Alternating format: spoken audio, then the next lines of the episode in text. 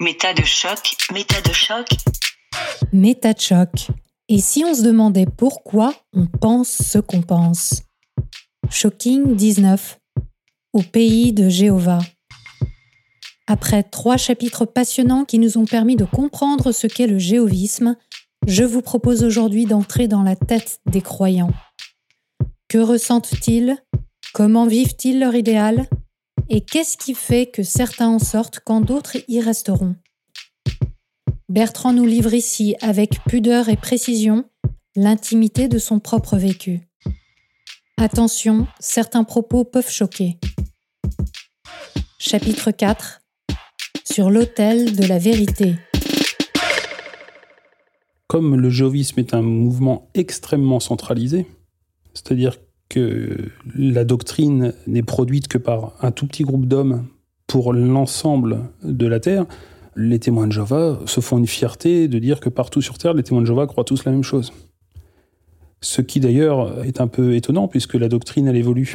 Les témoins de Jéhovah d'aujourd'hui ne croient pas la même chose que ce que je croyais moi étant enfant, par exemple, sur un certain nombre de points qui ne sont pas euh, forcément des détails. Hein. Mm-hmm. Ça veut dire aussi que les témoins de Jéhovah sont capables de changer de doctrine et de croyance, soi-disant, sur un claquement de doigts de la hiérarchie. Tout en considérant que c'est la vérité avec un grand V. Et que c'est une connaissance exacte, mm-hmm. qui se caractérise par le fait de devoir être euh, réexactitudé euh, assez régulièrement. D'accord. c'est, un peu contradictoire. Ça fait partie euh, des dissonances qui m'ont beaucoup fait souffrir. Mm. À titre personnel, mais... mais qui sont assumées dans le mouvement. Mais ah oui, qui sont assumées dans le mouvement. Oui, pour eux, c'est pas très important. C'est des doctrines qui ont besoin d'être affinées, mais en même temps, ils sont dans la connaissance exacte. Alors, j'étais comme eux. Hein. Moi aussi, à l'époque, je disais que c'était pas très grave. Et pourtant, euh, au fond de moi, ça me faisait souffrir. Donc, de toute façon, même si vous souffrez chez les témoins de Jova, même si ce genre de choses vous fait du mal, vous le dites pas. Donc, euh, tout le monde a l'impression que tout va bien. Donc, il y a une sorte d'universalité dans cette croyance parce qu'elle est centralisée, elle vient du corps dirigeant, du collège central. Donc cette homogénéité, en quelque sorte, à un moment euh, intenté, euh, donne une impression d'universalité, donc de vérité. Voilà, on est forcément dans la vérité parce qu'on croit tous la même chose. Mm. C'est un, joli sophisme, hein, parce que c'est pas parce que beaucoup de gens croient à la même chose que c'est une chose vraie. Mais d'ailleurs, moi, je trouve que c'est un point important pour comprendre le problème de l'adhésion au jéhovisme. Parce qu'effectivement, si vous changez de croyance sur un claquement de doigts de la hiérarchie, est-ce que vous pouviez dire que vous y croyez vraiment? Mm. Moi, ça m'a beaucoup interrogé sur la nature profonde de l'adhésion à la doctrine. On adhère à une doctrine, mais est-ce qu'on y croit? Et la réponse que moi je me suis faite, c'est que ben non, on n'y croit pas. Parce que si on y croyait vraiment, il suffirait pas que quelqu'un nous dise bon ben maintenant tu vas croire autre chose pour euh, se mettre à croire autre chose.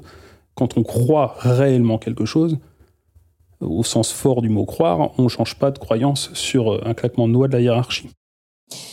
depuis les années 90, on a quand même euh, très clairement eu des attaques euh, vis-à-vis de ce mouvement des témoins de Jéhovah, notamment par l'État français et différentes institutions, différentes associations qui ont dénoncé le mouvement. Quand on est dans le mouvement, alors j'ai bien compris qu'on est sur la défensive, qu'on se considère comme martyrisé, etc. Mais est-ce qu'il n'y a pas quand même des doutes sur ah oui, peut-être que je fais partie d'un mouvement sectaire. Est-ce qu'il n'y a pas des indices quand on le vit soi-même où on se dit, bah oui, peut-être que c'est une secte?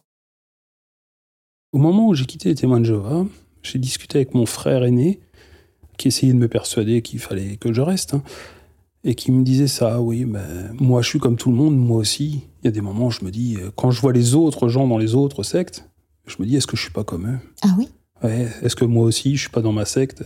Puis après, je repense à tout ce qui me fait adhérer, et là, je me dis non, c'est pas possible, nous, on a raison. Exact, ce que doivent faire exactement tous les autres. Donc, on a toujours le doute, mais on étouffe le doute. Mhm. Il y a un tel vertige euh, existentiel hein, à l'idée qu'on pourrait quitter le mouvement, qu'on censure les idées. D'une manière générale, d'ailleurs, les témoins de Jéhovah vous disent que ces émissions de télévision qui dénoncent les témoins de Jéhovah, faut pas les regarder, quoi. Faut pas les écouter, faut pas aller sur Internet et écouter les paroles opposantes. Et puis les témoins de Jéhovah ont un argumentaire euh, tout prêt pour s'auto-persuader eux-mêmes qu'ils ne sont pas dans une secte. Par exemple, les réunions sont ouvertes au public, n'importe qui peut rentrer dans une salle du royaume et écouter la réunion, donc on n'est pas une secte, puisque n'importe qui peut écouter notre enseignement, on se cache pas. Mmh. On fait du porte-à-porte. Donc on va vers les autres, on mmh. va parler aux autres gens, donc on n'est pas sectaire. Et puis les témoins de Jéhovah sont persuadés que chez eux, il n'y a pas de gourou. Il n'y a pas un homme charismatique, il n'y a pas un David Koresh, il n'y a pas un... Mmh. Ce qui est vrai. Oui, voilà, oui, oui. Mais c'est pas ça qui- Il y en a en- eu un à une époque, Mm. qui a été le fondateur des témoins de Jéhovah, qui était leur leader charismatique, Joseph Rutherford. Mais depuis sa mort, qui date de 1942 ou 43, je crois, hein, de mémoire, donc c'est pas d'hier, il n'y a plus de gourou chez les témoins de Jéhovah. La direction est collégiale. Mhm. Mais on peut être dans un mouvement sectaire sans avoir un gourou identifié, en Bah, tout à réalité. fait. D'ailleurs, euh, l'organisation en tant que telle joue le rôle de gourou, hein, concrètement. Mhm. Elle est une entité représentante Voilà. de l'autorité. Elle a beau être euh, diluée, on a beau ne pas savoir réellement qui elle est. Quand on dit l'organisation, c'est pas vraiment de qui on parle, mais le fait est que quand on dit l'organisation, tout le monde se soumet. Donc euh, elle joue le rôle du gourou. Et cognitivement parlant, d'après toi, comment elle s'articule cette croyance? Bon, ça paraît un peu complexe comme question, mais comment ça se passe dans la tête d'un témoin de Jéhovah? Alors dans ma tête à moi, en tout cas, Ouais, je vais pouvoir ouais. dire ça. Partons là-dessus. Euh, je pense qu'il n'y a pas deux manières identiques tout à fait de croire euh, d'une personne à l'autre. Dans ma tête à moi, c'était extrêmement compliqué. Parce que j'y croyais sans y croire. Je me forçais à y croire parce qu'il fallait y croire. Il y a un devoir de croire. Là, je pense par exemple euh, au système de Kahneman, le système 1, le système 2, vitesse 1, vitesse 2 du raisonnement. Oui, donc on, on a des raisonnements réflexes, c'est ce qu'il Voilà. appelle le système 1. Donc on répond de manière, euh, on va dire, euh, instinctive ou intuitive euh, à quelque chose. Et on peut avoir un deuxième mode de réponse qu'il définit comme le système 2 et qui est là beaucoup plus analytique, où là on va étudier la situation, euh, ce qui nous est proposé et prendre une décision en fonction. Et effectivement, chez l'humain, donc euh, lui, il décrit ces deux systèmes comme euh, soit l'un, soit l'autre, ou quelquefois on peut avoir un réflexe système 1, puis ensuite rationaliser avec le système 2. Et voilà. Et quand vous n'analysez pas le géovisme, quand vous êtes en système 1, Oui. il est évident que c'est des foutaises. C'est n'importe quoi. Mhm. Ça, ça ne tient pas debout une seconde. Et le système 1, il est là en permanence, même Chez nous. chez nous. Mhm. Mais oui, et, et beaucoup de gens considèrent que le système 2 est plus fiable. Euh, c'est plus compliqué que ça. Albert Moukaber en avait parlé euh, dans l'excellente émission euh, que tu lui avais consacrée. Mhm. C'est beaucoup plus compliqué que ça. Le Donc- système 1 est parfois très efficace. Dans l'émission avec Albert Moukébert, euh, Shocking numéro 13, qui s'appelle Émotion et rationalité, donc je mettrai le lien également dans les ressources. Et le système 1 a lui aussi son efficacité. Et quand vous êtes un jeune témoin de Jéhovah, votre système 1 vous dit en permanence que c'est des foutaises. Mhm. Vous savez bien que si vos parents ne vous avaient pas élevé chez témoin de Jéhovah, vous ne seriez jamais devenu témoin de Jéhovah. Parce que vous avez bien conscience que si vous faisiez un pas de recul, ça vous apparaîtrait comme étant n'importe quoi. Donc, tu veux dire que c'est le système 2, le système de réflexion, qui permet aux témoins de Jéhovah de rester dans la croyance.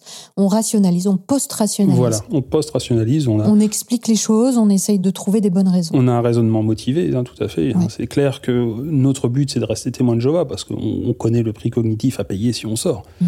Et on sait bien que ça peut arriver, puisque toute ma vie, j'ai vu des gens qui étaient témoins de Jéhovah, des gens qui devenaient des traîtres, des méchants, et personne n'a envie d'être un traître et un méchant.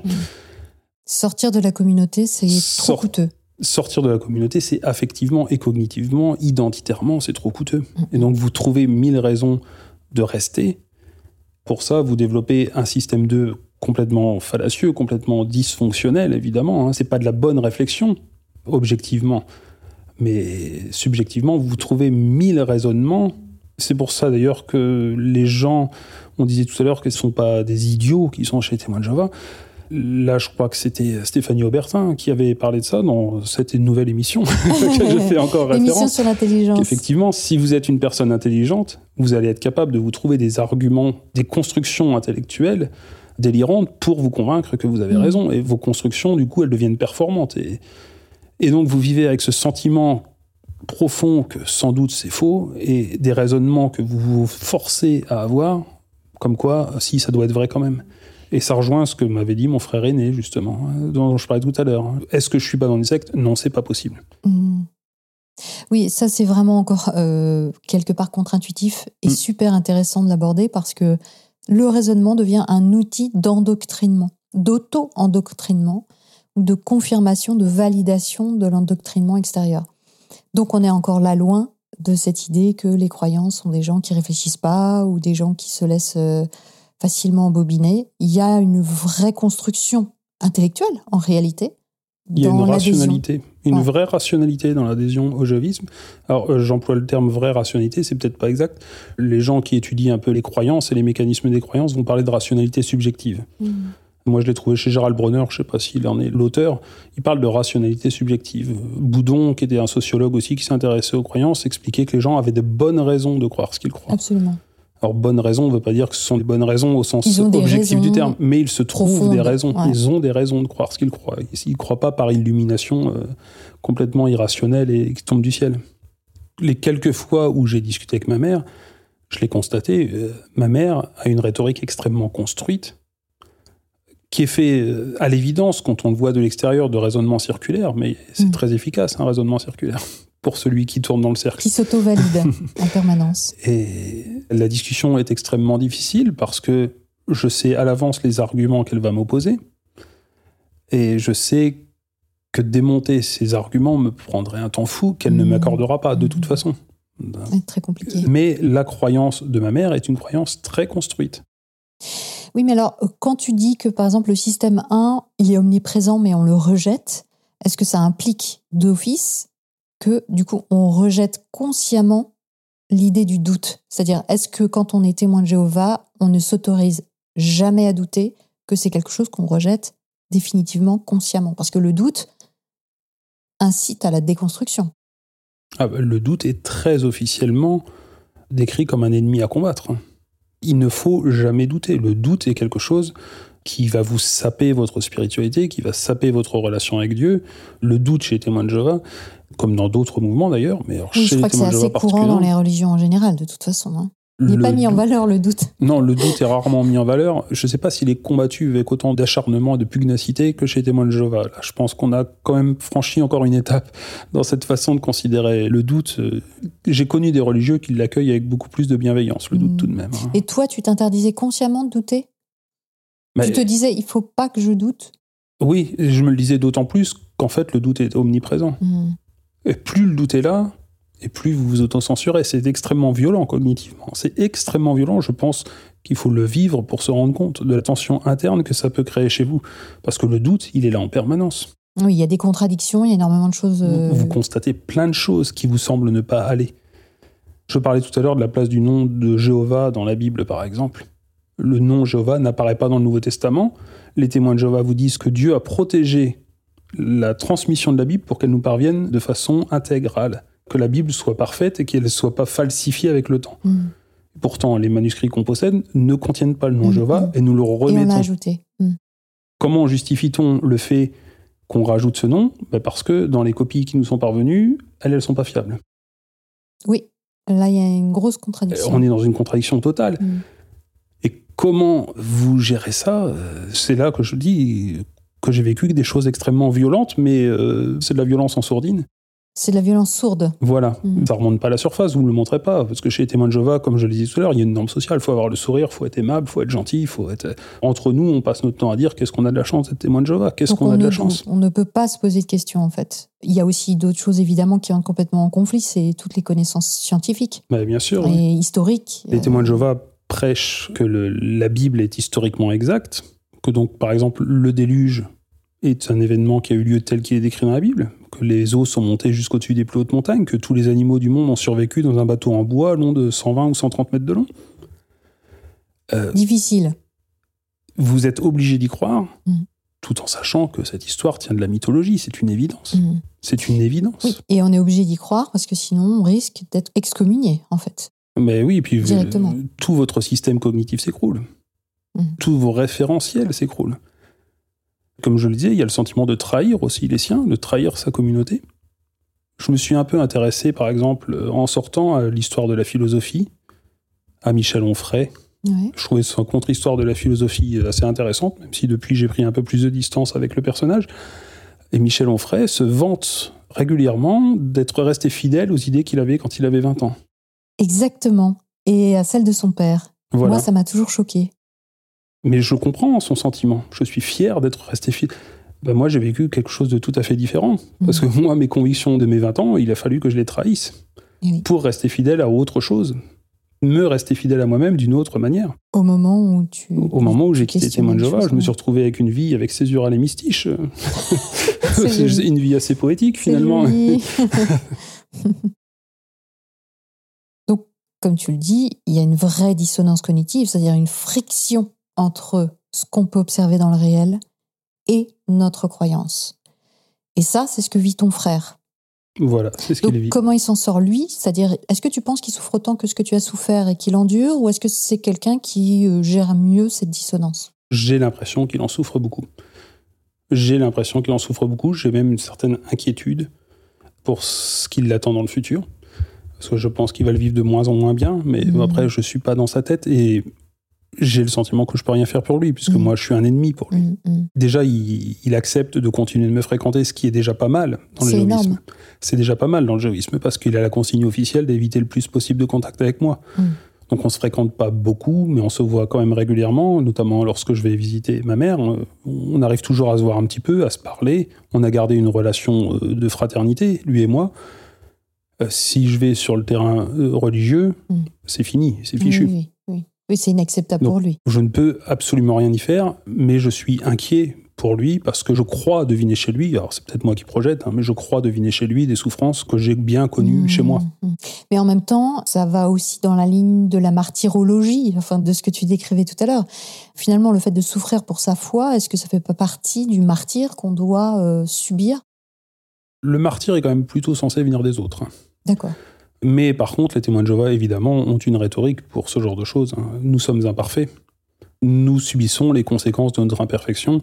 Euh, et finalement, euh, si on souffre moralement du jéhovisme, c'est parce qu'on est imparfait. Parce que... et, la solution, elle est dans le jéhovisme, de toute façon. C'est ainsi que moi, je vois mon frère chercher toujours plus sa solution dans ce qui me semble, moi, être clairement son problème. Hmm. Et cette idée-là de nous sommes imparfaits et même les dirigeants sont imparfaits, c'est dans tout les groupes spirituels, tous, qu'ils soient petits à l'état embryonnaire de cinq personnes ou qu'on soit dans des grandes organisations, le leader est à suivre, et mais s'il fait des erreurs, il est humain. Et donc, ça fait partie des choses qu'il faut accepter. Donc ça, c'est un grand, grand, grand classique, et évidemment, ça permet toutes les portes de sortie imaginables. Clairement, être un martyr, quoi de plus noble, quoi de plus beau, mhm, mhm. quoi de plus digne que de mourir pour ses idées. Et, la vérité. Et la vérité. Avec un grand et euh, moi, je suis beaucoup plus nietzschéen, au moins mhm. sur ce plan-là. Je suis pas un, adepte de Nietzsche en tout, mais Nietzsche a sur les martyrs un, passage dans l'Antéchrist qui est absolument admirable, dans lequel il explique que le martyr ne rend pas gloire à la vérité, le martyr est à l'opposé de la vérité. Parce qu'il jette à la face du monde sa certitude, en payant le prix le plus fort qui puisse être payé, et qu'il ne prouve rien du point de vue de la vérité, il n'a rien prouvé d'autre que le fait que ça comptait pour lui. C'est tout ce qu'il a fait. Et il essaye de l'imposer. Et il entend séduire par ce geste fou qui est de donner sa vie pour sa cause. Du point de vue de la vérité, il n'a rien prouvé. Mm. D'ailleurs, euh, si tous les martyrs étaient dans la vérité, il y aurait un problème, parce qu'il y, a des, y a des vérités très incompatibles entre elles chez les martyrs. Oui, et les témoins de Jéhovah euh, vivent leur martyr, euh, ils sont prêts à mourir pour leur cause, et on en a vu des applications très concrètes. Là, je vais citer Albert Camus, un autre philosophe. Dans le mythe de Sisyphe, Albert Camus dit Ce qu'on appelle une bonne raison de vivre, c'est ce qui vous donne aussi une bonne raison de mourir. Hmm. Et les témoins de Jéhovah vous donne une raison de vivre. Quand vous êtes témoin de Jéhovah, le jéhovisme devient votre raison de vivre, ça mhm. devient le sens de votre vie, et donc vous êtes prêt à mourir. Même moi, avec toutes les difficultés cognitives dont j'ai parlé euh, précédemment, malgré cette difficulté à croire réellement en ce que je prêchais, et une certaine conscience que je n'y croyais pas, qu'il fallait que je me force pour y croire, ce qui était donc bien le signe que je n'y croyais pas, mhm. j'aurais été prêt à mourir pour euh, le jéhovisme. Ah oui. Ça, bah, ça, me paraît évident, mais aujourd'hui, ça me paraît évident que j'étais prêt à mourir pour ça. Hmm. S'il m'avait fallu une transfusion de sang vitale, sans doute que je l'aurais refusé. On ne peut jamais savoir tant qu'on n'est pas le nez dedans, hein, mais clairement, je crois que j'étais entraîné euh, depuis l'enfance à refuser et à mourir. Et c'est beau de mourir pour sa foi. C'est beau de mourir en refusant du sang. Depuis que je suis enfant, on a aussi d'autres enfants qui, eux, hmm. sont morts pour leur foi. Il y a hmm. même un Réveillez-vous qui date de 1994 où il y a une petite dizaine d'enfants mis en couverture, euh, ils sont morts pour leur foi, euh, mm. et on vous les présente comme des héros qu'il faut imiter. Quelle noblesse derrière ça. J'étais prêt à aller en prison pour ma foi, puisque de mon temps, comme disent les vieux, de mon temps, les témoins de Jéhovah refusaient le service militaire, mais ils refusaient aussi le statut d'objecteur de conscience. Alors ça, c'est assez étrange, parce que objecteur de conscience, du coup, ça aurait été génial. Enfin, c'est du pain béni, là. On n'a pas d'obligation d'aller euh, faire son service. Mais non. Non, les témoins de Jéhovah refusaient le statut d'objecteur de conscience pour des raisons très obscures que je n'ai jamais vraiment bien compris et depuis que j'ai quitté le mouvement, en plus, je me suis rendu compte que même les dirigeants eux-mêmes étaient loin d'être très sûrs de leur choix. Ah. Un homme a quitté le collège central et il a quitté les témoins de Jéhovah. Il s'appelait Raymond France. Il a écrit un livre dans lequel il détaille les discussions sur ce sujet. Hmm où euh, clairement les dirigeants se sont fait un petit peu euh, imposer ça par leur leader charismatique de l'époque, qui s'appelait Frédéric Franz, qui était l'oncle de Raymond Franz. C'était une affaire de famille. Ils étaient tous les deux au collège central, l'oncle et le neveu. L'oncle était un homme extrêmement doctrinal, euh, très dogmatique et, et, très dur apparemment. Et lui, il avait décidé qu'on ne pouvait pas accepter le statut d'objecteur de conscience parce que ça aurait été une façon de transiger avec sa foi pourquoi j'ai jamais D'être en accord avec le système au bout du compte. Hmm. Il faut lire à ce sujet euh, ce que Louis Lecoin a écrit sur les témoins de Jéhovah et son combat pour le statut d'objecteur de conscience. Louis Lecoin, lui, c'est un, pacifiste qui n'était pas du tout témoin de Jéhovah et qui s'est battu politiquement pour qu'en France existe le statut d'objecteur de conscience mhm. et que ceux qui en profitent euh, n'aillent pas en prison. On est au début des années 60. Louis Lecoin, de par son activité, il fréquentait pas mal de témoins de Jéhovah sur lesquels il avait un point de vue. Hmm. Il avait un point de vue assez positif sur ces jeunes hommes qui étaient prêts à aller en prison pour leur foi. Et il s'est pris un coup de couteau dans le dos par les témoins de Jéhovah parce que lui, il avait l'impression de se battre pour eux. Au moment où le statut d'objecteur de conscience était sur le point d'être validé, d'être voté par le gouvernement pour permettre aux non-violents de faire ce choix, les témoins de Jéhovah ont écrit carrément au président de la République française pour dire qu'eux, ils n'avaient rien à voir avec Louis Lecoin, que eux, euh, ils refusaient le statut d'objecteur de conscience. Hmm. Et donc Louis Lecoin, ce jour-là, a découvert qu'il avait affaire à une secte. Parce que tous ces jeunes hommes qu'il croyait être des hommes libres, hmm. fidèles à leurs idéaux, il s'est rendu compte qu'ils n'étaient pas fidèles à leurs idéaux, ils étaient, fidèles à une organisation hmm. qui leur disait quoi faire.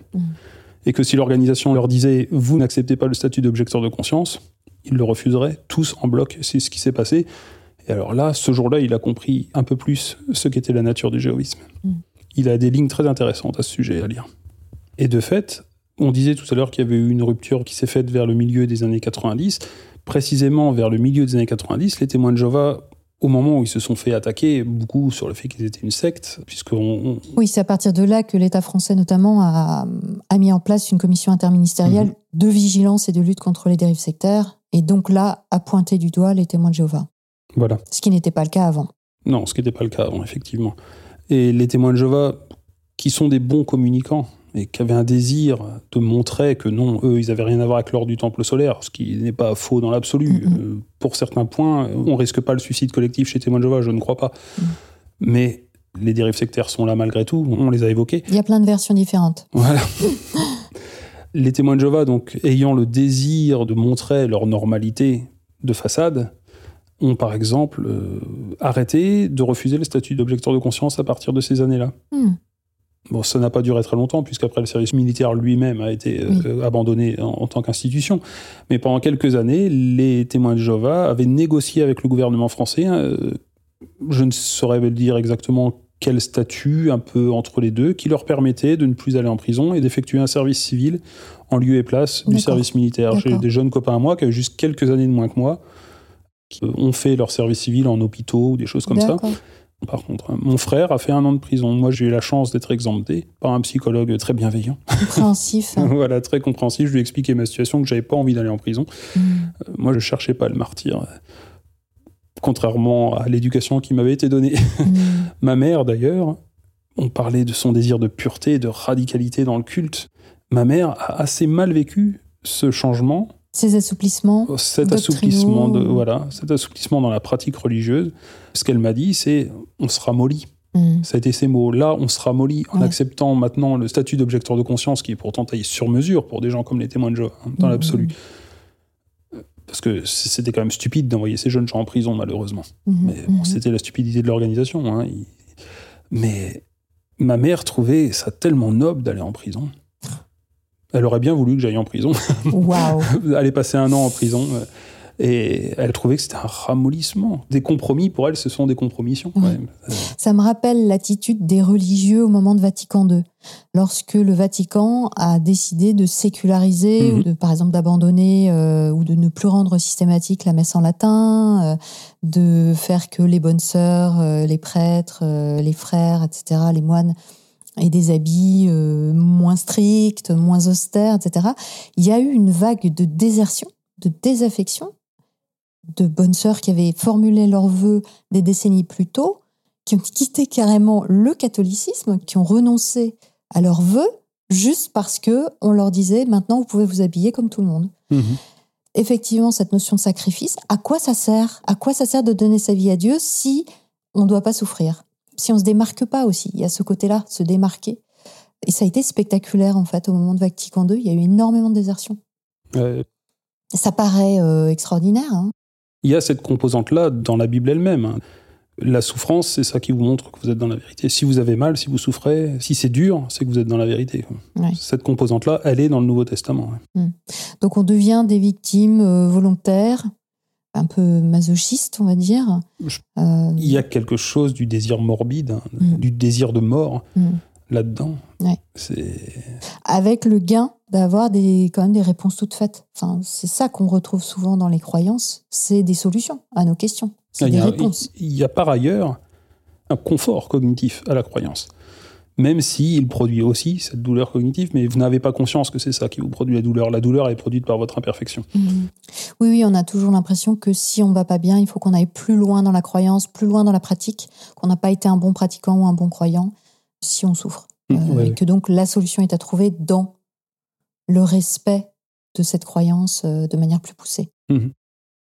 On parlait tout à l'heure de l'homogénéité de la croyance chez les témoins de Jéhovah.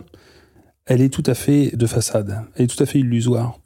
Je m'en suis rendu compte que le jour où je suis sorti, parce que j'ai vécu avec ce sentiment qu'on était tous dans la vérité, mmh. qu'on croyait tous la même chose, et en sortant, les gens cherchant à me convaincre de rester, oui ce jour-là, se sont sentis libres avec moi d'exprimer eux aussi leur réticence, eux aussi ce qui leur posait problème, hmm, pour me montrer qu'on pouvait tout à fait avoir comme moi des doutes et rester malgré tout. Et là, je me suis rendu compte qu'on était témoins de Jéhovah pour mille raisons différentes. Ils prêchent tous la même chose, ils affirment tous croire la même chose, mais en fait leurs raisons peuvent être très différentes.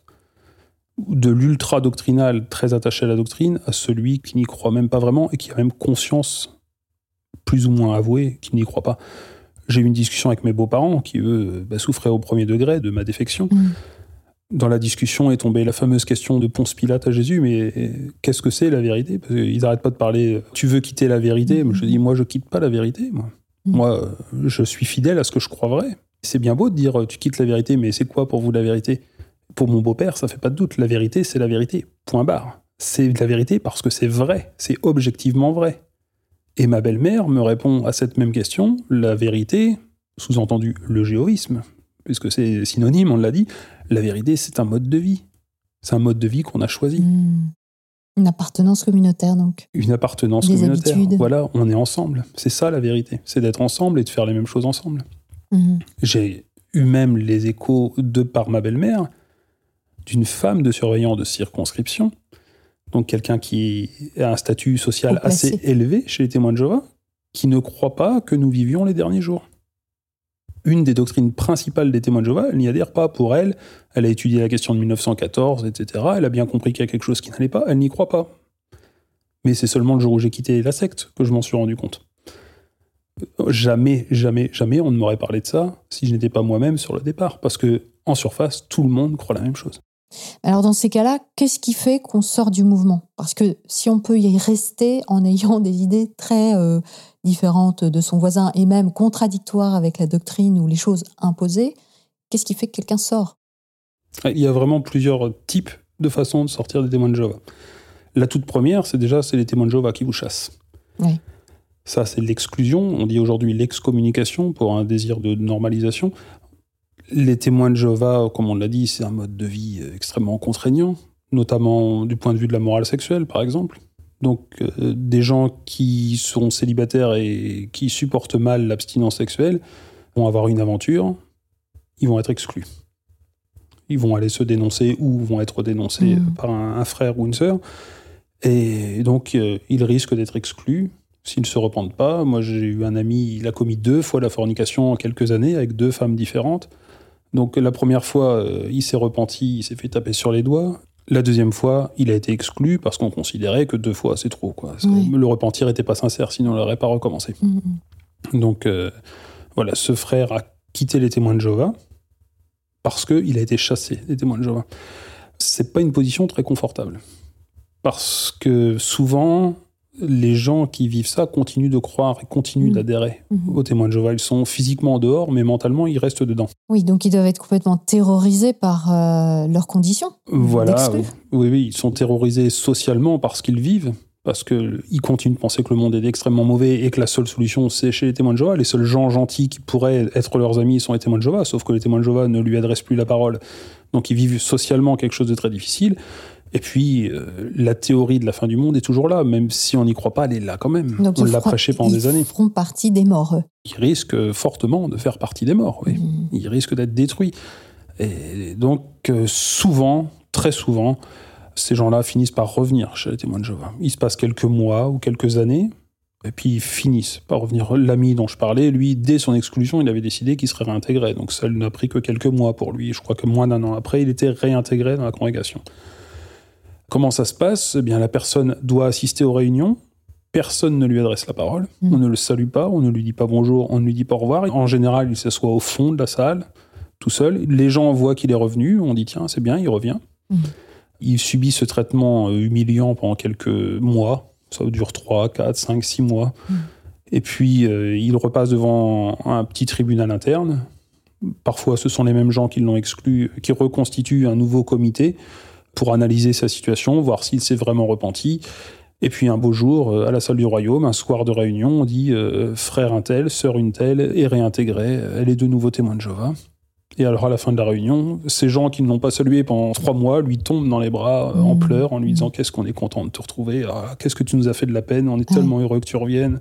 Il y a bah, une séance de love bombing Classique dans les sectes. euh, un peu nauséeuse pour qui observe ça avec un esprit critique, mais qui est quand même fait avec sincérité par ceux qui le pratiquent. C'est bien le plus grand drame de, de cette situation. C'est que les gens ont le sentiment d'être sincères alors que tout est tellement bien programmé socialement. Oui, c'est ça, c'est la programmation Mm. mentale à ce stade. Ouais. Et voilà, ça c'est la première catégorie de ceux qui quittent les témoins de Jéhovah. Ils quittent parce qu'ils sont chassés, parce qu'ils sont impurs. Et puis quand ils ont retrouvé leur pureté, ils reviennent, souvent. Il y a une autre catégorie de gens qui sont en rupture spirituelle totale avec le mouvement. Ceux-là... euh, Donc là, ils sont plus croyants. Ah non, ils restent croyants. Ils ne sont plus croyants dans le jéhovisme. D'accord. Ceux-là restent même euh, très croyants, ils restent même souvent fondamentalistes. Bibliquement parlant, Mhm. ils restent très attachés à la Bible. En général, euh, ces gens-là remplacent Jéhovah par Jésus. D'accord. Et très souvent, ils intègrent des églises évangéliques. En fait, ils abandonnent la vérité des témoins de Jéhovah parce qu'ils ont trouvé une autre vérité religieuse qui leur convient mieux, qui se défend mieux bibliquement parlant. Et pour eux, la Bible, ça reste l'autorité suprême. Mhm. En général, ils font une critique aussi naïve du jéhovisme qu'ils en faisaient hier une apologie euh, béate. Maintenant, c'est les témoins de Jéhovah qui sont du côté de Satan, c'est les témoins de Jéhovah qui sont euh, manipulés par les francs-maçons. C'est voilà, on a tout ce genre de théories euh, conspirationnistes très rattachées à la mentalité euh, évangélique. Les témoins de Jéhovah qualifient ces gens-là d'apostats. L'apostat, si on prend euh, la définition classique du dictionnaire, c'est simplement quelqu'un qui quitte une doctrine religieuse, quelqu'un qui renie la doctrine religieuse à laquelle il adhérait. Oui, c'est un terme qu'on emploie souvent, par exemple, dans l'islam. La Voilà. personne qui euh, quitte l'islam est un apostat. Voilà. Chez les témoins de Jéhovah, le terme a un sens un petit peu plus précis. Ce n'est pas seulement celui qui quitte les témoins de Jéhovah, ceux dont on parlait tout à l'heure, qui sont exclus pour fornication, par exemple, ne sont pas des apostats. Bien Mhm. qu'ils aient quitté le mouvement, ils n'ont pas renié le C'est mouvement. ça, c'est ça. Ils n'ont pas abandonné la croyance. Donc ceux-là, ils sont juste des exclus, mais ils ne sont pas des apostats. L'apostat, c'est quelqu'un comme moi, ou quelqu'un comme ces évangéliques. C'est ceux qui font vraiment une rupture euh, intellectuelle avec le mouvement et qui sont capables de critiquer le mouvement, qui sont capables de l'analyser, de dire, voilà, dans le mouvement des témoins de Jéhovah, Je suis pas d'accord. je ne suis pas d'accord. Mhm. Ça, ce sont les apostats, et alors, il faut haïr les apostats. Mhm. Chez ceux qui restent ainsi chrétiens, qui vont se diriger vers des églises plus traditionnelles, euh, comme les églises évangéliques, Il reste aussi des frictions internes chez ces gens-là assez souvent. J'en ai croisé plusieurs sur les réseaux sociaux. Par exemple, la plupart des églises sont trinitaires. Ils croient en la Trinité, le Père, le Fils, le Saint-Esprit, euh, qui sont un seul Dieu. Les témoins de Jéhovah sont anti-trinitaires, on l'a déjà précisé. Et ils ont un discours extrêmement radical sur l'anti-trinitarisme. Et cette composante reste très présente chez certains euh, chrétiens qui vont intégrer de nouvelles églises avec le dogme desquels ils ne sont pas toujours euh, complètement d'accord parce que le jovisme est très prégnant chez eux malgré tout, par mmh. élément, par mmh. petites composantes ainsi. Ils vivent assez mal le fait de suivre un culte trinitaire, par exemple. Oui, quand on a été élevé, façonné dans sa manière de penser et de croire, euh, même si on peut rejeter le mouvement jéhoviste, voilà, parce que ça ne nous convient plus, qu'il y a vraiment des choses qui ne nous conviennent pas du tout, malgré tout, on peut continuer à garder en soi certaines des croyances de ce mouvement. Oui, Et même en adhérant à un christianisme plus classique, on va avoir effectivement ce genre de friction. C'est pas très étonnant finalement. C'est tellement structurant les témoins de Jéhovah qu'on imagine bien qu'il y a des reliquats, qu'il y a hmm. des choses qui restent avec le temps. Et vous avez euh, sur les forums d'ex-témoins de Jéhovah une rhétorique conspirationniste euh, extrêmement développée avec des gens euh, qui sont persuadés que le fondateur des témoins de Jéhovah, enfin des étudiants de la Bible plus exactement, c'est le mouvement qui a précédé les témoins de Jéhovah, mm. était un franc-maçon piloté toute sa vie par les francs-maçons dans le but d'affaiblir le véritable christianisme, dans le but d'éloigner les gens de Jésus, en les faisant adhérer à Jéhovah plutôt qu'à Jésus, tout ça, c'est une manigance des francs-maçons, des juifs. Enfin, ce sont toujours les mêmes hein, dans ces cas-là qui prennent, hein, malheureusement. Mmh. Oui, on retombe complètement sur le conspirationnisme classique. Oui, ben, un conspirationnisme très classique. Il y a les Illuminati. Les Illuminati. Alors, ça dépend de la rhétorique. Hein. Il y en a qui choisissent les Illuminati, il y en a qui choisissent les francs-maçons, il y en a qui choisissent euh, les juifs qui pilotent les francs-maçons, qui pilotent les témoins de Jéhovah. La CIA. Euh, la CIA, je l'ai vu plus rarement, mais oui, c'est arrivé aussi que la CIA euh, utilise les témoins de Jéhovah euh, pour infiltrer les pays communistes hmm. ou des choses comme ça, ouais, ce genre de choses. Donc l'ancien témoin de Jéhovah considère que le mouvement des témoins de Jéhovah est l'ennemi à abattre. Voilà. Alors souvent, ça vient effectivement des gens qui ont trouvé Jésus les gens sont persuadés de trouver, par exemple, dans les illustrations à l'intérieur des publications des témoins de Jéhovah, ils trouvent des images subliminales. C'est-à-dire des motifs cachés. On voit des petites têtes de démons euh, dans un rocher, dans un pli de vêtements, euh, etc.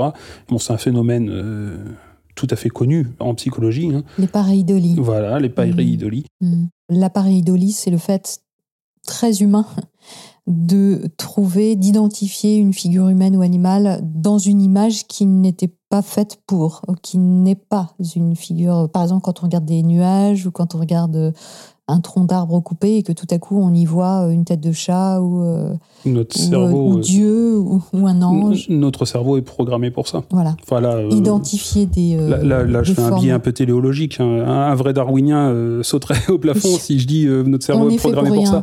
Mais notre cerveau fonctionne comme ça. ça. Vraiment, l'exemple type, c'est le smiley on fait deux points, un trait, et tout le monde voit une tête. Tout à fait. Et ça, c'est très courant, effectivement, dans le conspirationnisme. Les pareidolis sont très, très exploités. Mhm. Dès qu'on va voir un nuage de fumée qui a une tête d'ange, ah bah c'est Lucifer qui intervient. Oui, le 11 septembre, une, tête de, une tête de Satan qui apparaît dans la fumée du 11 oui, septembre. Il y a eu ça mhm. aussi pour euh, Notre-Dame, mhm. au moment de l'incendie de Notre-Dame. Ah, je l'ai celle-là. Oui. bon, donc, euh, Mais alors, est-ce qu'il y a des vrais athées? C'est-à-dire, est-ce qu'il y a vraiment des gens qui quittent les témoins de Jéhovah et qui deviennent vraiment non-croyants? J'ai pas l'impression qu'ils sont majoritaires. Hmm. Mais là, c'est à nouveau, c'est une estimation doigt mouillé. Il faudrait qu'un sociologue étudie ça de plus près euh, avec une méthode un peu plus rigoureuse. J'ai pas l'impression euh, qu'ils sont majoritaires. Beaucoup me classeraient sans doute dans cette catégorie moi-même. Hmm. Je me classe plutôt agnostique, plutôt qu'athée euh, à proprement parler, mais concrètement, je suis non théiste, hein, malgré tout. Je ne crois pas au dieu du théisme, donc on peut me qualifier d'athée. Et puis, après, ces gens qui sont tombés dans un athéisme relatif ou un agnosticisme relatif, il y a un certain nombre qui sont devenus des athées militants assez durs. J'en ai croisé quelques-uns qui sont devenus des militants qui considèrent que tout croyant est un imbécile, hein, grosso modo, parfois c'est dit euh, de façon euh, explicite. Certains euh, font même, vis-à-vis des témoins de Jéhovah qui sont encore dans le mouvement, des campagnes. J'ai connu ça, une campagne de mailing, à essayer de récupérer des adresses de témoins de Jéhovah par mail pour pouvoir leur envoyer un mail en se faisant passer pour des témoins de Jéhovah qui doutent du mouvement. Euh, pour essayer d'exfiltrer les gens du jéhovisme. Il y a aussi des gens qui se disent athées, qui tombent euh, un peu dans ces dérives conspirationnistes. Ils restent, d'une certaine manière, dans une certaine radicalité religieuses, Mm, mm, mm, mm. ce qui est pas Prosélyte? Prosélyte, prosélyte, ouais. un prosélytisme pour leurs nouvelles convictions. Euh, L'athéisme peut difficilement se revendiquer d'être une conviction à proprement parler. Ça devrait être l'absence d'une conviction. Pour certains, c'est un fait que l'athéisme devient une nouvelle conviction qui est presque aussi radicale que leur Mhm. adhésion passée au géoïsme. Hmm. Bon, mais il y a aussi, si j'ai bien compris, des gens qui ne croient plus et qui restent dans le mouvement. J'ai failli faire ça moi-même. C'est un choix qui s'est proposé à moi. Et on le comprend. Pour Le- tout cet aspect social que tu décris. On est tenté. Moi, je n'ai pas réussi à faire ça parce que ça devenait trop douloureux. Rester dans ce mouvement auquel je n'adhérais pas devenait trop douloureux. Aller aux réunions deux fois par semaine, euh, écouter un, un discours auquel je n'adhérais plus du tout, j'ai pas pu. Mhm. Et puis j'avais le sentiment d'être euh, profondément malhonnête avec les gens que j'aimais en plus. Je pouvais pas rester dans ce mouvement. Mais certains euh, y parviennent mieux que moi. Je les juge pas du tout, je les comprends parfaitement. Mm. Sur les réseaux sociaux, ils se qualifient parfois de PIMO. Ça vient des ex-témoins de Jéhovah en- anglophones. hein. C'est physically in, mentally out. Mm. Ils se restent à l'intérieur du mouvement tout en étant parfaitement euh, lucides sur euh, la teneur euh, doctrinale du jéhovisme et ses problèmes de dérive sectaire. Et ils sont même à certains niveaux, jusque dans les filiales, il y a des gens comme ça. C'est ainsi Ah que, oui, c'est ainsi qu'on a des fuites. Ils sont très utiles aux gens qui veulent analyser le géovisme d'ailleurs, Hmm. parce qu'ils organisent des fuites, des documents ultra secrets, ultra confidentiels, euh, se sont retrouvés sur la place publique. Certains sont assez drôles, comme les consignes euh, qui ont été données euh, dans les Bethel pour savoir euh, qu'est-ce qui était de la masturbation, qu'est-ce qui n'est pas de la masturbation, quand est-ce que commence la fornication, C'est très que... technique tout ça. hein. Oui, oui, là c'est c'est très très détaillé. Donc ce document est ultra confidentiel. Il est réservé aux gens qui fréquentent le Bethel, qui rentrent au Bethel. Et néanmoins, euh, cette vidéo a fuité. C'est un document vidéo qui était enregistré à l'attention des gens qui rentraient dans les Bethel, dans les filiales, donc qui consacraient leur vie au géovisme. Et néanmoins, il y a des gens à l'intérieur du Bethel qui Mhm. l'ont fait fuiter. Hmm. Peut-être qu'au Bethel, ils ont été vaccinés. Excellent. Quand on passe en cuisine, on est toujours un petit peu moins admiratif euh, du travail. euh, On voit l'humanité justement et les faiblesses et les failles euh, de ces personnes dirigeantes. Moi, oui, je le disais, j'ai eu cette tentation de rester aussi à l'intérieur du mouvement, malgré le fait que je n'y croyais plus, malgré des doutes Mm. qui me duraient depuis des années sur la véracité du texte biblique, sur des problèmes de cohérence à l'intérieur même de la doctrine jéhoviste. J'en souffrais, j'arrivais à le faire taire, et puis un jour, ma croyance s'est écroulée d'un bloc. Le jour où je me suis admis à moi-même euh, que je me forçais à y croire et que donc je n'y croyais pas. Hmm. C'est vraiment intéressant ce que tu dis parce que ça montre à quel point, malgré le fait que tu étais élevé, endoctriné dès le plus jeune âge, euh, dans une vie quotidienne biberonnée à, à toutes ces croyances, tu n'y as pas adhéré, tu as suivi le mouvement, mais tu n'y as pas cru. Moi, j'emploie plutôt l'expression j'y ai adhéré et Oui. je n'y ai jamais cru. Ouais. J'y ai adhéré en, en ce sens que j'y restais collé. Ouais. Ou ça me collait à la peau. Ça me collait comme le sparadrap du capitaine Haddock. J'arrivais pas à m'en défaire. Ouais. Mais je n'y ai jamais cru. Ça ne m'a jamais vraiment pénétré. Comme quoi, euh, même en tant qu'enfant, on peut avoir un recul, on peut avoir euh, un discernement, finalement, face à ses croyances, quoi, Mhm. qui Ah se oui, développe avec l'âge, bien entendu, qui devient plus conscient, qui devient Tout construit, toi, avec l'âge. construit, oui. voilà. Mais euh, je trouve ça beau, je trouve ça à la fois étonnant et euh, vraiment touchant. Oui, mais l'enfant, euh, l'enfant a son raisonnement qui est loin d'être stupide. Aujourd'hui, j'ai un petit garçon de 6 ans. Il y a beaucoup de naïveté, beaucoup de fraîcheur dans le raisonnement, mais c'est toujours rigolo de voir les raisonnements de l'enfant. L'enfant est- n'est pas stupide. hein. Mhm. Moi, en tant qu'enfant, j'étais pas libre de raisonner. C'est pour ça que je dis euh, régulièrement euh, qu'il n'y a pas de stupidité chez les croyants, c'est sûr. Je pense pas avoir gagné un point de QI le jour où j'ai quitté les témoins de Jéhovah. Je suis pas devenu plus intelligent le jour où j'ai quitté les témoins de Jéhovah. Par contre, je pense que la qualité de mes raisonnements a gagné euh, à Mhm. l'opération, clairement. Mes raisonnements Oui, sont devenus plus libres. Voilà, le raisonnement n'est plus sapé par tous les a priori qu'il devait prendre en, en compte avant. Il est beaucoup plus libre, sans doute de, je l'espère en tout cas, de bien meilleure qualité. Mais euh, je ne suis pas devenu plus intelligent. voilà.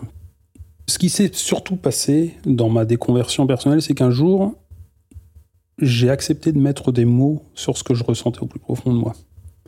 Ça a été une phase extrêmement importante, formaliser, mettre des mots. Un jour, je me suis dit, mais je n'y crois pas. Mm. Je n'y crois pas du tout. Tu l'as formulé. Je me le suis dit à moi-même. Mm. Le fait de pouvoir dire cette phrase, se la dire à soi-même, ça a été une étape extrêmement importante pour moi parce qu'auparavant, tout ça était enterré. On parle souvent de mettre la poussière sous le tapis. Au bout d'un moment, ça fait beaucoup de boss sous le tapis quand même. Et ça devient plus gérable. Avant de réussir à mettre des mots, de formaliser, la douleur cognitive m'a amené au bord de la folie, littéralement. Alors justement, toi, au bout de 30 ans, dans le mouvement, tu es finalement sorti du mouvement. Explique-nous ça. À la fin de mon adolescence, je tendais à devenir le témoin de Jéhovah modèle que j'étais censé devenir. J'avais envie de devenir euh, assistant ministériel, puis ancien. Assistant ministériel, c'est le stade avant ancien. Vous devenez l'assistant des anciens, en fait. C'est réservé aux hommes, hein, désolé mesdames. On vous envie. oui, oui j'imagine. vous devez chercher des privilèges, hein, c'est le mot qui est employé, des privilèges de service, euh, où vous allez euh, grimper les échelons de la hiérarchie. Et moi, je voulais ça pour moi. C'était ça mon objectif de vie. je n'avais pas d'objectif professionnel très développé mes objectifs sociaux étaient à l'intérieur du géovisme. Et puis, je suis tombé amoureux d'une jeune femme mmh. chez les témoins de Jéhovah. Je me suis marié très jeune et j'ai divorcé très rapidement. Ça a été une catastrophe, ce couple. Ça a duré très peu de temps, moins de trois ans. Nous sommes restés mariés. Mmh. Le couple a été très douloureux et là, je me suis retrouvé complètement en marge du géovisme. Donc, elle m'a quitté. Elle est partie avec un autre homme. J'avais le beau rôle dans le couple du point de vue géovisme, puisque c'est moi qui étais quitté. Quand même, moi, j'étais celui qui était resté fidèle, elle était devenue une infidèle. Mais elle est partie parce que notre couple n'était pas bon. Et j'étais pas un très bon mari moi-même. Hein. Mm. Elle n'est pas partie sans raison. Ça collait pas. Voilà. Mais je l'ai fait souffrir aussi, cette fille. Hein. Je n'étais pas du tout mûr pour mm. assumer une vie de couple à cet âge-là, elle non plus. Et donc, quand elle est partie, elle avait des choses à me reprocher, qu'elle a étalé sur la place publique pour se défendre elle aussi, parce que euh, ça ne lui mhm. plaisait pas tant que ça d'avoir le mauvais rôle. Mhm. Donc, elle s'est défendue, et elle a étalé sur la place publique euh, mes failles, qui étaient réelles, hein. elle n'a pas tout inventé non plus. Hein. Et donc, je me suis retrouvé euh, exposé comme étant quelqu'un de pas terrible, quoi. Et ça m'a duré quelques années. Pendant quelques années, j'étais mm, un peu en marge. J'étais frère, mais bon, le frère a des problèmes, quoi. J'étais loin du témoin de Jéhovah modèle que j'espérais devenir. J'étais loin d'être un assistant ministériel à ce moment-là. Mhm. Il a fallu que je passe devant les anciens, expliquer mes failles, euh, que j'avais menti dans ma vie, des choses comme ça, que me reprochait mon ex-femme. Mhm. Et donc, euh, j'ai accepté ce traitement un peu humiliant. Et au contraire, il me motivait parce que ça me donnait un objectif. J'avais quelque chose à vaincre. Et petit à petit, je me suis reconstruit dans le géovisme. J'ai retrouvé un peu euh, mes bases de géovisme euh, et, j'ai commencé à redevenir le témoin de Jéhovah modèle que je m'étais promis de devenir. Je prêchais bien, j'assistais à toutes les réunions, j'ai changé de congrégation également, j'ai changé de ville, c'est là que je suis venu habiter à Caen. Mmh. Donc je suis reparti sur des bases où j'étais un peu mieux jugé et je suis devenu assistant ministériel. Donc j'ai été nommé euh, par cooptation. C'est les anciens qui vous recommandent quand ils estiment que vous êtes un brave témoin de Jéhovah bien comme il faut ce qui était mon cas. Et à partir du moment où mon objectif a été atteint, où je suis devenu assistant ministériel, il s'est passé quelque chose de très étrange dans ma vie, quelque chose euh, sur lequel j'ai un peu encore du mal à faire le point exactement. C'est-à-dire que je me suis mis à ne plus du tout assumer les charges qui me revenaient dans la congrégation. Donc là, tu avais quel âge à peu près? Là, j'avais un peu moins de 30 ans. J'avais 28 ou 29 ans. Mhm. Là, on comptait sur moi pour m'occuper des comptes de la congrégation, par exemple. Je ramassais l'argent de la congrégation et je n'allais pas déposer l'argent sur le compte en banque. Je ne sais pas pourquoi je faisais ça. Mm. J'étais dans un système de procrastination qui était devenu vraiment euh, pathologique. Mm. Je n'arrivais plus à faire les choses. Tout ce qui était soumis au regard des autres, j'arrivais à l'assumer. C'est-à-dire quand j'avais quelqu'un pour me surveiller, mm. où je savais que mon manquement allait être remarqué, j'assumais en façade. Mais tout ce qui me livrait à moi-même, je ne le faisais plus. Aller assister aux réunions, par exemple, si j'étais pas là aux réunions, ça se voyait. Donc j'assistais à toutes les réunions. Et mon travail, je le faisais bien. Mon travail de relever les boîtes à contribution, mhm. de relever l'argent dans les boîtes, euh, je le faisais. Et je le faisais proprement. Je faisais contre-signer à chaque fois. On faisait ça à deux hein, pour qu'il n'y ait pas de problème de détournement d'argent. Donc euh, tout ce travail, je le faisais. Mais quand je me retrouvais chez moi, j'étais dans une apathie complète. Comme tétanisé, par exemple Oui, il y avait de ça. Ou plus. Euh, plus apathique que tétanisé. Mm, mm. Une incapacité à faire. Mm. Ça a eu des conséquences assez douloureuses, même pour mes comptes personnels, puisque je ne faisais plus mes comptes à moi, je faisais plus les comptes de la congrégation. Je faisais plus, je faisais plus rien. J'allais au travail, Mais au travail, j'avais beaucoup de mal à me concentrer sur mon travail. J'étais, je pense, dans quelque chose qui est l'ordre de la dépression. Mm. Une dépression qui ne disait jamais son nom parce qu'en façade, il fallait que ça aille bien. Tu assurais en fait. Je euh, devais euh, continuer d'être euh, le témoin de Jéhovah modèle. J'arrivais pas à m'avouer à moi-même que j'allais pas bien, mais je le constatais. hein. Je voyais bien que j'étais parfois à me dire mais vas-y, il faut que tu le fasses, il faut que tu t'y mettes. Et non, je ne le faisais pas. Sauf que dans le jéhovisme, ça peut pas durer bien longtemps. Surtout, les comptes sont quand même surveillés de près. Oui. Tous les six mois, le surveillant de circonscription passe et surveille les comptes de la congrégation, vérifie que tous les papiers sont bien remplis, que tout est bien signé. Euh, Il est passé une première fois, mon problème venait de se déclencher, donc j'ai réussi plus ou moins à lui dire bah, j'ai eu du mal à aller régulièrement euh, déposer l'argent sur le compte, mais bon, t'inquiète pas, euh, les papiers sont là, je les ai reçus, tout ça. Quand il est repassé six mois plus tard, là j'avais vraiment du retard dans les comptes. Je crois que la somme était pas loin de 10 ou 12 000 euros en liquide chez moi. Waouh. Ouais, ouais. Parce que j'ai jamais détourné un centime. hein. Cet Mhm. argent, euh, c'était l'argent de la congrégation. Je voulais pas y toucher. Hein. C'était pas l'objectif. Il stagnait. Il était chez moi et je n'arrivais pas. Et quand le surveillant de circonscription est revenu dans la congrégation, je savais que j'allais devoir lui présenter les comptes et que j'avais rien à lui présenter puisque j'avais j'avais pas fait du tout le, le travail qui était attendu de moi. Eh bien là, euh, ne pouvant pas assumer cet échec de ma part, j'ai tenté de me suicider. Ni plus ni moins Avant qu'il ne vienne? La semaine où il arrivait. Mm. Je savais que j'allais me retrouver confronté à mon échec, à mes manquements, et là j'ai fait une tentative de suicide. Oui, ça montre quand même le niveau d'anxiété, de désespoir Ah oui, face ce- à mais- quelque chose qui n'est qu'une chose matérielle, mais qui avait une signification derrière qui était énorme. oui, et, et surtout je n'étais absolument plus capable de lire mes propres manquements, je comprenais pas. quoi. Mm. Quand j'ai eu euh, des problèmes de couple la première fois, je savais très bien pourquoi euh, j'avais des problèmes de couple. Je connaissais mes manquements, je savais où j'avais déconné, euh, grosso modo, je savais euh, mes erreurs, je les connaissais, que là j'étais incapable de comprendre ce qui m'arrivait. Mhm. j'étais plus capable de lire ce qui se passait. Pourquoi, le jour où j'avais enfin atteint mon objectif, j'ai sombré dans cette espèce de dépression qui disait pas son nom. Mm. Là, pour moi, c'était incompréhensible. Surtout que je m'étais remis à, à fréquenter une nouvelle jeune femme que j'allais épouser. C'était juste avant mon second mariage. Donc j'avais vraiment tout pour être heureux. Et d'ailleurs, personne n'a compris le jour où j'ai fait ma tentative de suicide. Tout le monde est tombé de très très haut. Personne n'a Mm. compris ce qui pouvait m'arriver Mhm.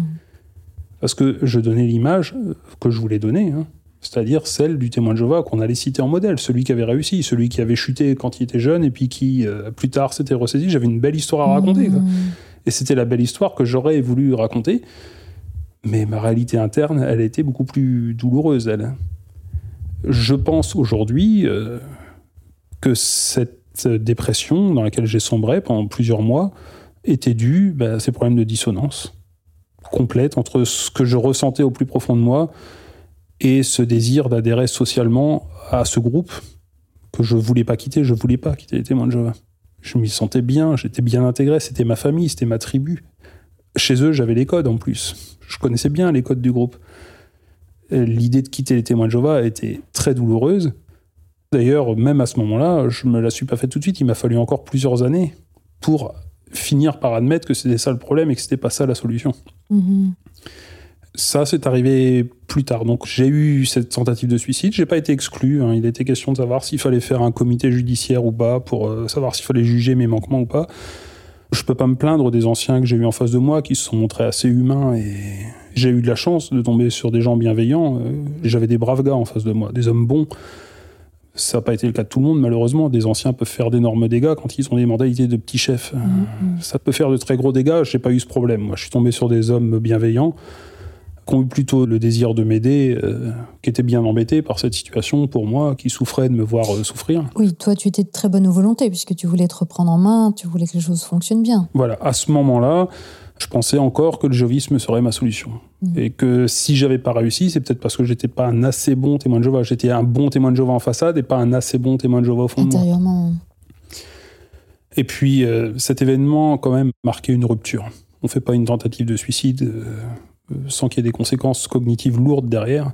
Un très fort sentiment de culpabilité, déjà, vis-à-vis de, de ma future femme, euh, vis-à-vis des gens à qui j'avais menti, vis-à-vis de toute ma famille, mais aussi une remise en question euh, plus en profondeur de pourquoi, qu'est-ce qui avait pu m'amener là. Et petit à petit, euh, il m'est apparu que mes doutes n'étaient pas à combattre, qu'elle était là ma solution. Je me suis intéressé un peu à l'esprit critique à ce moment-là. Ah oui. Euh, ouais, j'ai lu un livre de Normand Baillargeon qui s'appelle Petit cours d'autodéfense intellectuelle. Mhm. Un livre euh, qui est, on va dire, de la vulgarisation de ce que c'est que l'esprit critique, comment ça fonctionne, les armes qu'on a pour se défendre cognitivement. Euh, Carrément à l'opposé de ce que tu vivais. oui, carrément, mais je ne me rendais pas tout à fait compte à ce moment-là. Mon but n'était pas de quitter les témoins de joie, comme je disais, à ce moment-là de ma vie. euh, le livre, je l'ai trouvé intéressant, il était rigolo, il était bien écrit, il était illustré par Charb à l'époque, Mhm, le, le mhm. regretté Charb. Ce petit livre, j'ai trouvé rigolo. Et il a commencé, euh, sans même que je m'en rende compte, à, à semer un petit peu des graines. Sans aucun doute. oui, oui, clairement, clairement. euh, il y était question de la dissonance cognitive. C'est avec ce livre que j'ai pris connaissance de la théorie euh, qu'avait développé Festinger suite à un échec prophétique d'ailleurs d'une petite secte qui avait annoncé elle aussi la fin du monde. Et la manière dont les gens avaient géré euh, cet échec prophétique et leur Mhm. croyance. Ils croyaient en la prophétie et la prophétie était en échec. Comment on va faire pour euh, s'organiser mentalement euh, pour essayer de faire cohabiter ces deux choses-là? Je m'y suis pas reconnu tout de suite, mais clairement, au fond de moi, il y avait quelque chose qui commençait à être entamé. Quoi. Mhm. Et puis, euh, un jour, on est aux alentours de 2007, là j'ai 34 ans, je suis tombé sur un article qui parlait de l'escalade d'engagement. C'est un article dans un journal que j'ai perdu depuis, j'ai jamais retrouvé où j'avais vu cet article, de Jean-Léon Beauvois et Joule, donc, Oui, qui et sont ça, c'est de la psychologie sociale. voilà. L'escalade d'engagement, c'est ce qui fait que quand vous avez commencé à faire quelque chose, même s'il devient complètement dysfonctionnel, déraisonnable de continuer à le faire, vous allez quand même continuer à le faire. Euh, Vous avez une vieille voiture, c'est une poubelle, puis vous avez 1000 euros de frais dessus et vous faites 1000 euros de frais dessus. Et après, euh, trois mois après, vous avez encore euh, 500 euros de frais dessus et vous dites, oui, mais attends, j'ai déjà mis 1000 euros, ce serait trop bête, je peux pas m'arrêter. Donc je remets 500 euros dans, et vous finissez à la fin de l'année avoir mis euh, 5000 euros de frais de réparation dans une voiture qui en vaut à peine 1500. Ça devient complètement déraisonnable. Mais parce que vous avez commencé, la tendance naturelle, ça va être de continuer. Mhm. C'est comme les joueurs de poker qui perdent mais qui veulent se refaire. Voilà. Et là, là, clairement, là, par contre, autant avec Normand Baillargeon et l'initiation à l'esprit critique, j'avais vu qu'il y avait des choses qui me concernaient, mais j'avais. Là, je me suis dit, mais punaise, là, ça, c'est moi, ça. Ça, c'est moi et le géoïsme. Je continue à perdurer dans ce système dans lequel je n'ai plus ma place. Et oui, il y avait investi beaucoup, Et oui. énormément. Énormément d'années, énormément d'investissements émotionnels, professionnels, entre guillemets. Voilà. Mm. je veux dire, Ah oui, euh, aussi des renoncements professionnels par ailleurs. ouais. Mm. Et là, oui, là, ce jour-là, il y a eu quelque chose qui s'est enclenché et l'écroulement du barrage a eu lieu définitivement le jour où je me suis intéressé à la date de 1914, qui compte tant pour les témoins de Jéhovah. La fin du monde. L'avènement du Christ au ciel, qui annonce le début des derniers jours, Mm. qui est le résultat d'un calcul très alambiqué dont on a déjà parlé, et qui s'appuie sur une date chronologiquement fausse. La prise de Jérusalem par les Babyloniens en 607 avant Jésus-Christ, alors que si vous prenez n'importe quelle encyclopédie, n'importe quel dictionnaire, vous verrez que c'est en 587, 20 ans plus tard. Et voilà. Et là, je me suis intéressé à ça. Et alors, l'anecdote la plus drôle, c'est que je suis tombé sur le site d'un témoin de Jéhovah qui défendait la date de 607, mais qui s'y était, lui, intéressé beaucoup plus près que moi à ce moment-là. Il avait vraiment étudié tous les arguments contre. Et alors, il les répertoriait, et à chaque fois, il essayait de les contrer pour Mhm. expliquer pourquoi ces preuves n'étaient pas vraiment des preuves. Mhm. Et puis finalement, face à l'accumulation, il arrivait à la conviction, plus ou moins, que c'était Satan qui avait falsifié toutes les preuves Ah, pour que les gens n'arrivent pas à comprendre que c'était ah 607 bah la là, tout s'explique. Bah pas pour moi. pour lui, ça avait l'air de lui C'était convenir. l'argument final pour lui. Lui, ça avait l'air de lui convenir. Mais alors moi, le jour où j'ai lu ça, je me suis dit mais là, non mais c'est n'importe quoi. Et c'est la première fois que j'osais dire c'est n'importe quoi.